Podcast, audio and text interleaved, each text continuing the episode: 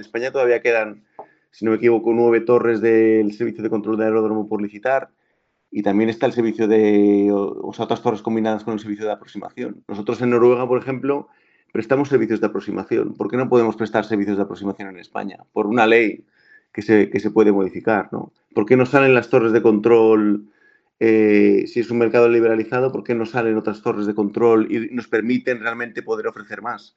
Porque estamos eh, estrangulados, ¿no? Esas es un poco las reflexiones que, que traslado. ¿Quieres escuchar esta entrevista completa? Descarga ya el último capítulo de Aerovía